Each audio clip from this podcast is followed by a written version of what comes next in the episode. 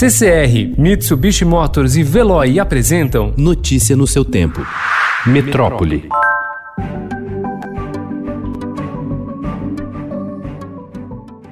Com o número de vítimas do novo coronavírus no país se multiplicando em ritmo acelerado, a necessidade de recursos para prevenção e combate à pandemia parece ilimitada. Mas só uma parcela da verba disponível tem sido usada pelo Ministério da Saúde para enfrentar a doença. Segundo o painel do Orçamento Federal, elaborado com base nos dados mais recentes do Sistema Integrado de Planejamento e Orçamento de 22 de junho, o Ministério só gastou até agora 11 bilhões e meio de reais dos 39,3 bilhões de reais liberados pelo governo, 29,3% do total. Outros 2,1 bilhões de reais, 5,3%, já estão comprometidos com o pagamento de contas, mas ainda não saíram do caixa.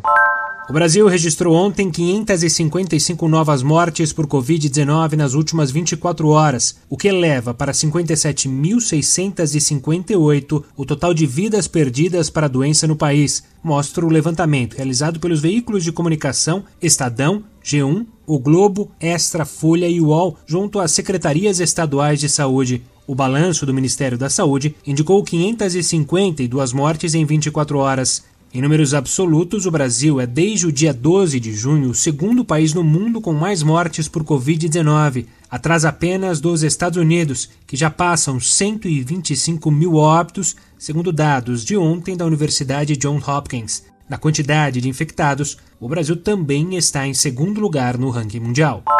A volta às aulas na rede paulista tem duas grandes incógnitas: quando e como. Sobre a data, o governo estadual anunciou na semana passada um plano que prevê retomar classes presenciais em 8 de setembro se infecções e internações pela Covid-19 estiverem sob controle. Para a segunda questão, colégios particulares tradicionais criam comitês, contratam consultorias e adiantam obras. Já as escolas públicas têm aval para fazer mudanças, mas com uma diferença: as decisões têm de ser tomadas pensando em múltiplas realidades sociais.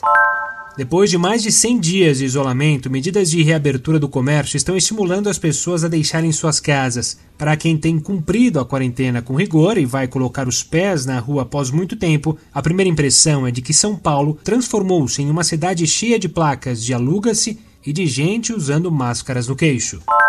Sem um plano nacional definido para enfrentar a Covid-19, o Brasil está empurrando com a barriga o combate à doença, o que prolonga a epidemia no país, acredita o biólogo e colunista do Estadão Fernando Rainá. Às vésperas de lançar seu terceiro livro, A Chegada do Novo Coronavírus ao Brasil, com 27 colunas publicadas sobre a pandemia, ele resume de forma crítica a estratégia do país. Notícia no seu tempo. Oferecimento CCR e Mitsubishi Motors. Apoio Veloy. Fique em casa. Passe sem filas com o Veloy depois.